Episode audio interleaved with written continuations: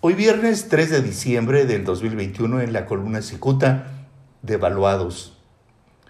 Convencido que a sus seguidores les vale verdura el tipo de cambio peso dólar, el presidente de México, Andrés Manuel López Obrador, desestimó el miércoles que la devaluación de nuestra moneda sea resultado de haber cambiado su propuesta del próximo gobernador del Banco de México. Como si los mexicanos fueron un ejército de retrasados mentales, el presidente dijo que la paridad se movió porque el dólar se fortaleció.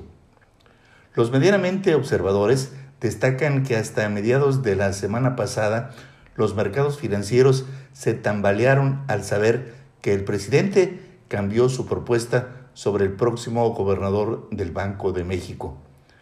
Aunque el presidente intentó minimizar el asunto, los mercados respondieron en cuestión de minutos. Si alguien lo ignora, 300 segundos después de que AMLO refiriera que no sería Arturo Herrera, sino Victoria Rodríguez su propuesta para Banjico, los mercados financieros se sacudieron. Dos horas después, ese deslizamiento tenía dos pesos de diferencia. Para que se entienda ese fenómeno, los mercados financieros respondieron, pues Victoria Rodríguez Ceja no les garantiza el buen manejo de las reservas internacionales, pues no es simplemente conocida. En el caso de Arturo Herrera, ellos ya saben cómo reacciona en cada caso. Arturo Herrera ya fue secretario de Hacienda.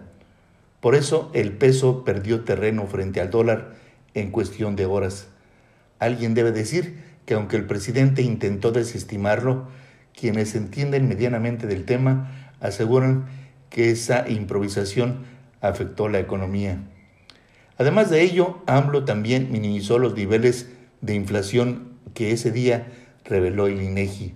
Señaló que la inflación es un efecto mundial que produjo la pandemia y que el país tiene la misma inflación que Estados Unidos. No cabe duda que los seguidores del presidente no entienden mucho de estos temas y lo sabe perfectamente el señor López Obrador. Por eso no entró en detalles, aunque la gente se indigne porque con eh, la misma cantidad de dinero ahora compran menos, menos productos, es decir, su dinero vale menos. Eso deben saber, se llama inflación. Muchas gracias, les saluda Jaime Flores.